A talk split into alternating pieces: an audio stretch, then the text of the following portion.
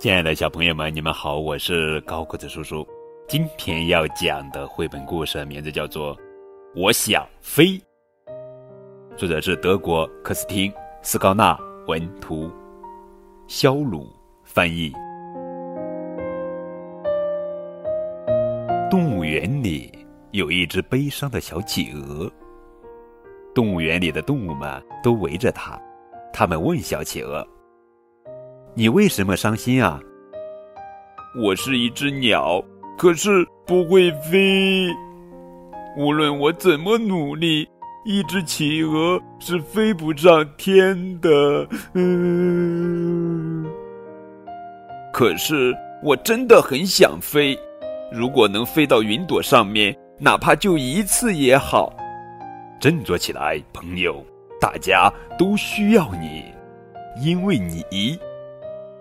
动物们帮助小企鹅爬上了一座山，小企鹅站在山顶上，可对它来说，云朵还是太高了。动物们帮忙堆起了很多石头，小企鹅站在石堆上，可对它来说，云朵还是太高了。石头已经用完了，于是动物们决定，他们把自己叠起来，小刺猬。走到石堆上，然后是山羊、绵羊、斑马、水牛、龙、火烈鸟、鳄鱼、袋鼠、长颈鹿，哎呦，越来越高！犀牛、老虎、马、熊猫、猴子，还有一缸鱼、乌鸦、海龟、大象。啊！现在，在一叠动物最顶上的小企鹅发现，云朵就在自己身旁。有一只快乐的小企鹅，飞在高高的云朵上。这是一个充满童趣、温馨感人的绘本故事。